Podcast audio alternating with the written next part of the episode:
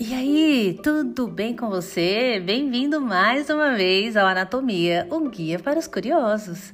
Eu sou a professora Luana e eu tô aqui para falar de conhecimento útil e inútil dentro do universo anatômico para os curiosos e curiosas de plantão. Eu recebi essa pergunta que a gente vai trabalhar nesse episódio há muito pouco tempo, mas é uma curiosidade bem interessante. Você já se perguntou por que é que a pálpebra treme? Normalmente a pálpebra superior, né? Então vamos lá.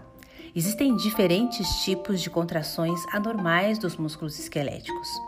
Espasmo é um tipo de contração anormal involuntária abrupta de um músculo individualmente.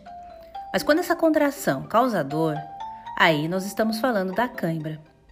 O tique também é uma contração anormal de um músculo esquelético, é um tremor espasmódico involuntário que pode ocorrer nos músculos faciais e também na pálpebra, como é o caso do que a gente está falando hoje.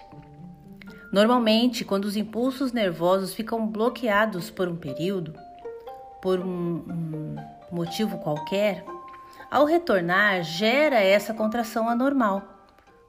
Gostou dessa explicação? Resolvi sua curiosidade ou foi muito rápido, muito superficial? Qualquer coisa é só você entrar em contato com a gente. Até o próximo episódio.